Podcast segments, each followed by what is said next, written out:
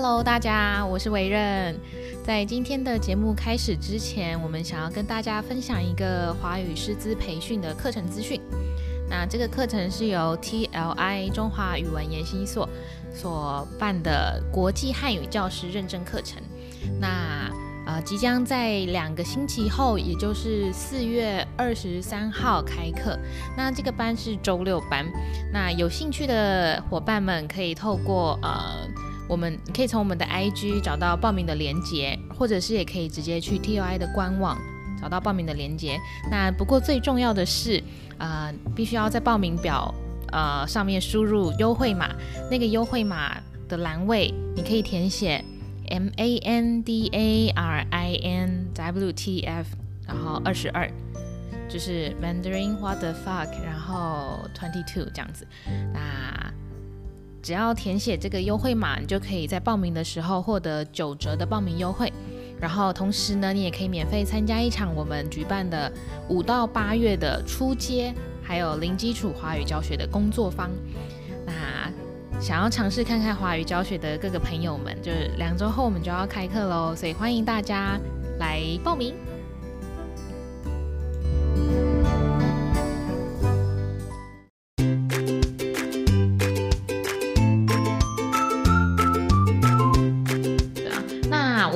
可行就是，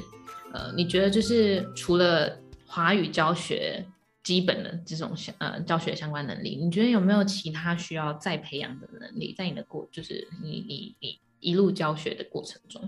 我觉得除了基础能力，还有你的热情之外，呃，就像维任刚刚提到的，现在的。会成为华语的老师，他们都会身怀绝技，或者是他们都很好学，然后会拍影片、会剪片，然后现在 YouTube 很多就是就是有多才多艺的老师们，然后老师们上课的时候有有有些老师还会带个音乐什么的，我觉得需要培养的能力真是包罗万象哎，然后就是主要就是你就是要找到个人的特色跟魅力，然后去培养自己的能力，然后或者是呃。了解各个文化的能力，就是主动去了解各个文化的能力，然后才可以就是让你在跟学生相处的时候，你比较知道该怎么去跟学生相处。嗯，那种感觉就是不同的学生，嗯、比如说说到喝酒好了，嗯、呃，我最近想到就就说到喝酒，嗯、我觉得每个国家的态度真的很不一样。像外国人来到台湾，他们都说，哎，台湾人真的很少喝酒，台湾人习惯喝咖啡，要不要去喝一杯咖啡？嗯、在欧洲，欧欧洲人就会觉得。怎么可以不喝酒？我遇到欧洲学生都跟我说，如果人家问你，哎，要不要一起喝个酒？你说不，他其实是不礼貌的，嗯、因为他们在欧洲的文化就是喝酒是一个很很社交很重要的关键。如果你拒绝人家，会觉得你很奇怪。嗯，可是，在台湾就没有这个情况，在日本。嗯日本日本的话，他们是很喜欢喝酒，但他们呃不见得说你一定要会喝酒，但他们也是习惯就会说邀约的时候说，哎，要不要来喝一杯酒？嗯、跟台湾的要不要去喝一杯咖啡是不一样的。哦，对，所以呃，比如说这个你呃在跟学生聊聊天的时候，或者是你平常就是呃多去看就是相关就是不同文化的那种呃不一样的态度。不对，对不同事情不一样的态度是呃，这个我觉得这个能力是很关键。嗯，对。那有没有就是呃，你就是你在教学过程中发现你自己很缺乏的某一个就是比较专业的能力，但是那个能力可能是不不是教学上的能力，有吗？有，我有觉得，就是我在。嗯应该说是，呃，我现在还没有，目前就是还没有正式教课嘛。可是，在试教或者是说，嗯、呃，在学习的时候，我觉得沟通能力非常重要。沟通能力，对，就是这个超大的。你你用中文就已经很难很准确的跟别人沟通的话，你用外语就会更困难。尤其对方如果又是个外国学生，他对你对他的外语，你对他的母语不熟，他对你的母语也不熟，中间的落差真的是很需要克服的。嗯嗯、对，然后、嗯、如果你的表达能力又不好，或者说你很害羞。的话，就会让整个课堂变得比较难执行。对耶，哎，我附议，我也觉得沟通能力是，嗯、呃，是很需要去补足的。嗯、就是，呃，比如说在跟学生交谈的过程中，你要懂得怎么去引导话题，嗯、尤其是。尤其很多有一些学生，日本亚洲学生比较害羞，或者是呃工程，现在很多学中文的工程师，他们平常太忙了，所以他们上课的时候其实很少讲话。嗯、但是你不可以整个课堂都不说话呀。对啊，你不讲话，我就不讲话；你不动，我就不动。这样这样大家会渐渐不行。我们当老师的有责任要带起大家热情，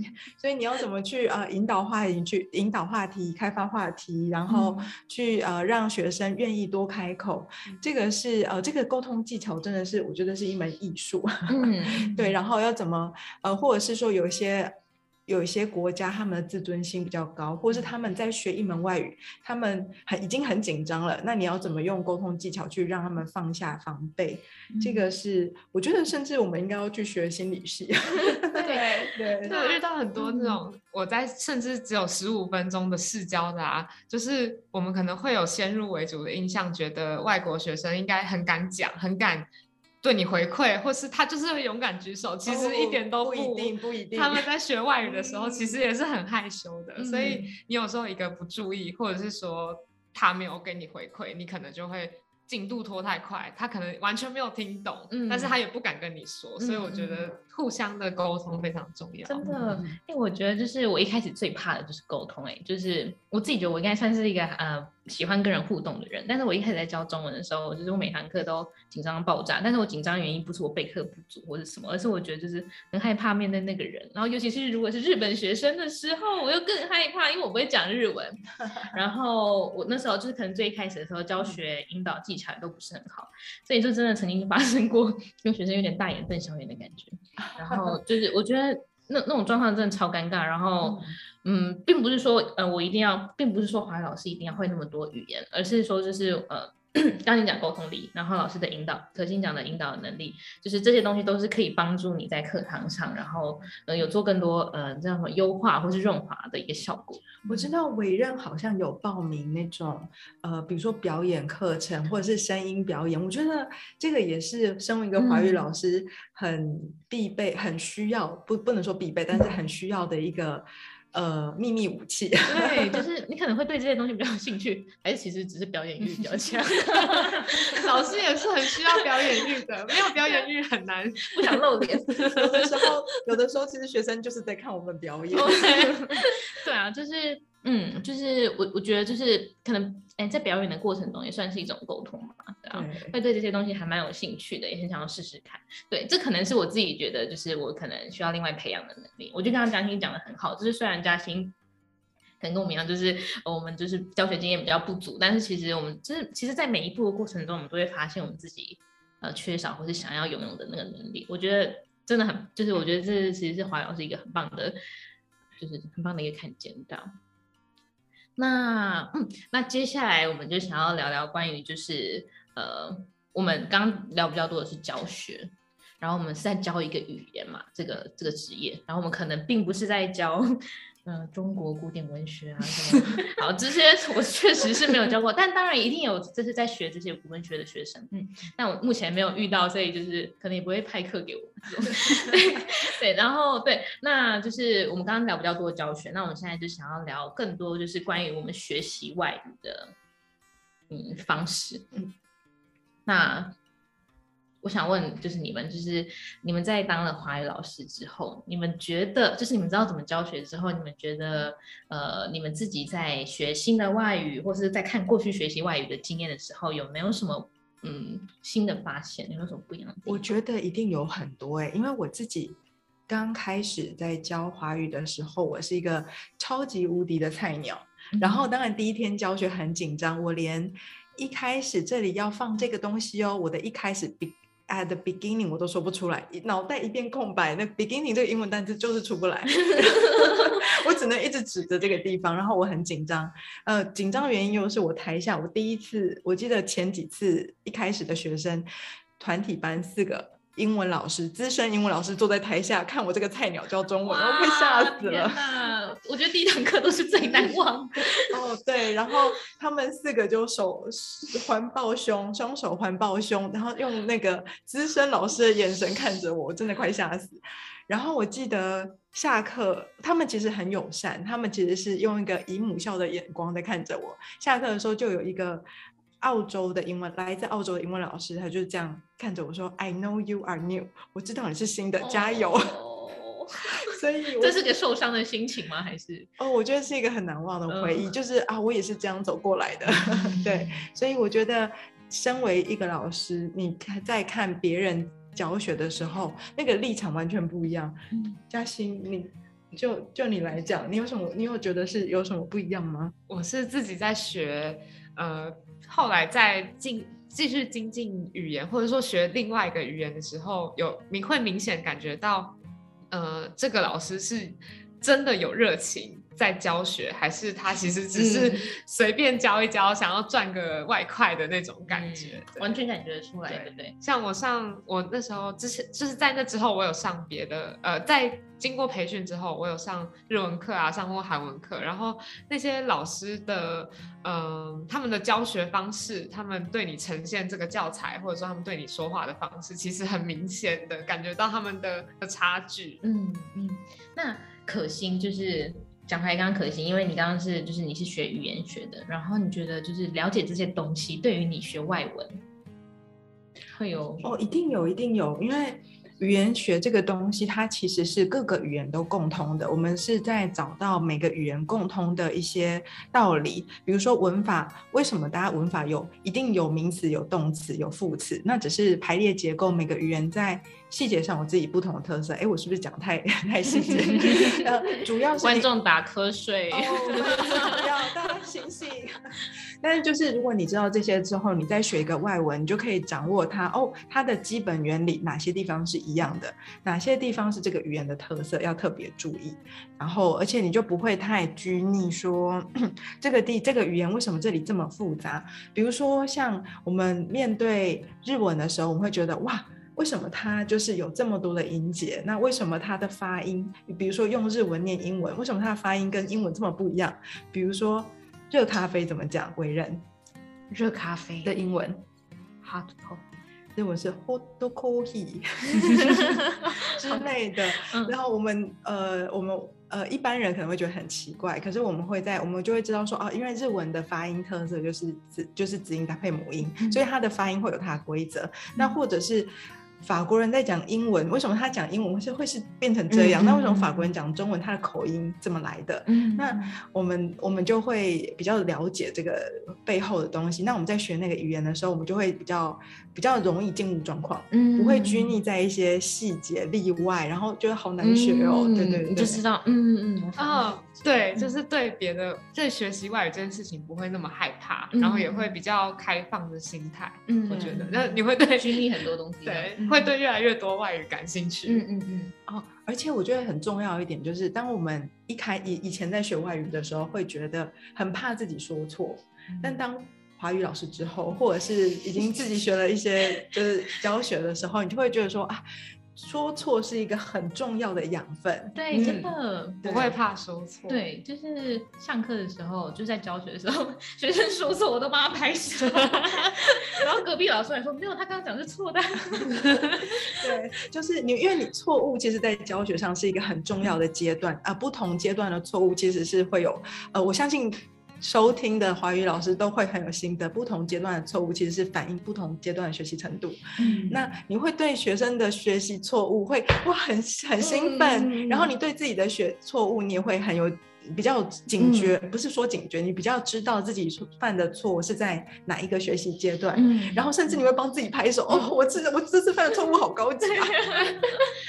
会说哇，我这次终于没有说错了，自己会很有意识，会会会，嗯、然后呃，那而且你对错误也不会那么在意，因为其实学习语言本来就是一个呃。前进两步，前进三步，后退两步，再往前四步，再后退，这这是一个过程，它不是一个线性成长的过程，嗯、所以你就会对自己比较宽容，反而会学得比较快。嗯，哦，我好喜欢，就是你们刚刚讲的这些，就是。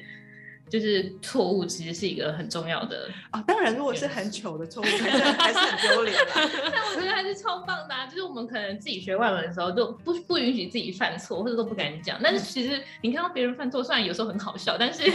但其实你会为他们开心。对对，就代表他们有积极在学习，没有犯错就没有成长。嗯嗯，对，我觉得刚刚嘉欣讲的就是还蛮好，因为我自己有这些经验，就是我自己也有在其他地方学韩文，然后学广东话之类的。然后我的感觉就是，嗯，我在呃华语师呃师资培训中心学到的一些教学法，然后呃我们用的操练的方法，然后带领学生的方法，其实很可以反映在就是我想要学外文的，是我我到底想要怎么学外文上面对，就是我遇到的一些韩文老师，有一些是。嗯，上课的时候就是嗯比较就是念课文，然后呃就是疯狂的用翻译教学法，就是给你一个句子，然后叫你讲它讲成韩文，这种就是其实没有什么引导的对的的这种教学方法，然后传统的教学方法非常传统，对，就是我自己在教课的时候，我觉得不，但我没有说这个教学法。我没有什么 要评论的，但是我自己就是我不太喜欢用这种方式，因为但每个人学习方式不一样，有些人可能很需要，但是我自己觉得我的学习方式比较是，嗯呃，就是我我可以透过一些练习的累积，然后被引导，然后说出诶自然而然说出我想要的句子，自然而然想的就是说出我想要表达的东西，这可能跟我自己在教学上学到的一些技巧蛮有关系的，所以我在找外文老师的时候，我在试课的时候，我也会。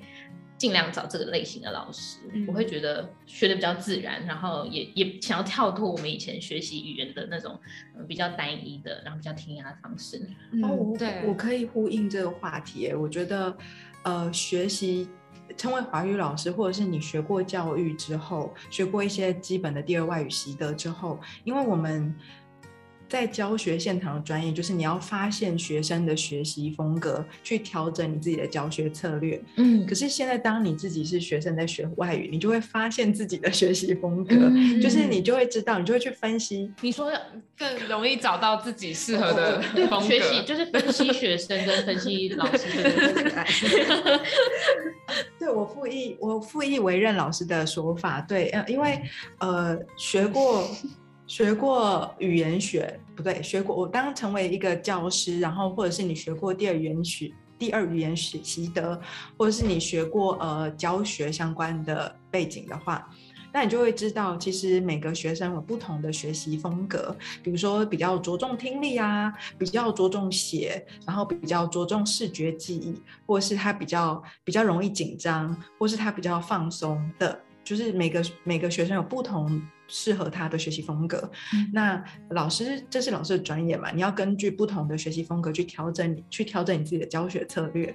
但换过来，当今天自己是学生的时候，呃，你你就会分析自己的学习风格，你会用第三人的角度，用、嗯、一个客观的立场去看，哦，原来我是这样的学生啊，嗯、所以你就会找到比较适合自己学习的方式，嗯，然后你就会呃，比如说挑老师啊，或者是就像委任说的挑老师，或者是你在挑教科书，或是你在帮自己选择教材的时候，呃，我觉得你会更清楚知道自己怎么学才是最适合自己的，或是你可以知道自己。自己的弱点在哪里？嗯、对，嗯、痛点在哪里？嗯、然后就会少走很多冤枉路。嗯对，嗯嗯嗯，我觉得学习风格是非常重要的。嗯、对，我们今天其实聊了蛮多，就是除了教学，然后也有学习方面的，呃，就是我们自己的心得。谢谢可心的分享。然后我们刚刚就是我们今天其实我们三个其实聊了蛮多，就是除了教学之外，还有语言学习的我们各自的心得。那就是其实。我还蛮想蛮想要鼓励，就是不同背景的呃大家的听众们，就是不管你只是喜欢旅行啊，或者是喜欢跟外国人交朋友，就是这种小小的兴趣或者小小的那个热情的因子在你们身体里面，就是嗯、我觉得这都是不管你呃的专业领域是什么，其实你都会很就是如果你对这个行业是很有兴趣，其实这都会很适合你，因为我们可能有时候会遇到，比如说像你说法律背景的学生，然后如果你有法律背景，你可能就可以。对，比如说，因为有很多是外交背景的学生，如果像我以前很久以前是法律背景，嗯、那你就会在这方面就可以帮助他们很多，因为他们需要分析很多政治，用很多政治的词汇，嗯，然后或者是呃比较对比较专业的政法法法律方面的词汇，嗯、那这个其实你有这个背相关背景，其实是呃很很有帮助的。甚至我还遇过那个，这我就比较我后来做的比较多功课。就是商业背景的学生，嗯，就是他想要学中文会计的，我就陪他上中文的会计呃大学的会计教材。嗯，那个时候真的花了我蛮多心力的，因为会计的。不过因为我这个听起来很可怕。但因为我大学的时候有修过一点点会计，虽然学的不是很好，教中文绰绰有余啦。然后所以当然你还是需要备课。对啊，所以金融啊，还是有很多金融啊或艺术背景的，就是想要来学中文的人，所以这些都会有帮助。真的，其实其实并没有很局限，说你一定要。多会什么？一定要多了解，就是语言学，或者是我遇过那个那个太极拳还是泰拳老师、拳击老师，嗯、他想要在台湾教拳击，所以他来学中文，所以就有很多拳击的词汇，哦、就是你会每天有开发不同的新领域、嗯、新鲜领域，嗯、或者是我知道维人喜欢爬山，嗯、超多外国人喜欢爬山相关的中文知识，嗯，真的就是。就是很想要，就是刚刚可心讲，其实我们的学生真的是很多种，就是大家都有不同的背景。那其实老师，我觉得就是也是相对的，就是越多元背景的老师投入这个行业，其实是越可以协助到学生，然后彼此有交流。嗯，对啊，如果一个华语老师，嗯、呃。对啊，就是如果像，就是假如说我只呃坐在办，就是坐在我的电脑前面，然后只只看这些就是课本上的东西，然后只教这些课本上的东西，学生其实他的那个就是他其实并不会觉得特别实用或者怎么样，就是反而你可以呼应他的兴趣，然后你同时你也可以跟他有交流，这这是就是。我觉得当华语老师最大的收获之一，主要也是老师这样才可以，就是享受自己教学的过程。对，都同样都要学习。嗯，我觉得可以享受那个过程是比较比较好玩的。嗯，那我再想到一个小小的，嗯、就是我之前在读大学的时候，嗯、因为我就是前面有说过，我有去过嗯华语机构实习过嘛，嗯、然后就是我觉得就这么刚好，我那个学期选了一堂政治系的课，嗯，然后刚好那个。机构里面有外交官，他就突然跟我说。呃，我想学就是政治系大学政治系的课，你有没有推荐？哦、我就说，那你就来我的课堂啊，然后直接带他去上课。对，我直接带他去上课，酷我就寄信给教授，跟他说我有一个外交官朋友想上你的课，可以吗？哦、他就说欢迎啊，然后他就加加入我们的课堂，超酷的。对，所以我觉得就是连大学这种机会都可以、嗯、都可以好好把握。嗯、后来那个学生学得很过瘾吗？他觉得，就他说很难，可是他觉得很有挑战，他很开心，超棒的耶！对，对完全就是把学生带到融入你自己的生活中，对，真的到那个环境里面，他也进到了那个环境，对，我相信那个学生会非常的兴奋，我觉得超棒的。好，那我觉得就是今天超感谢，就是呃不同领域就不同学习背景的可心还有嘉欣一起来讨论关于就是华海老师的一些背景还有能力，然后其实教学过程。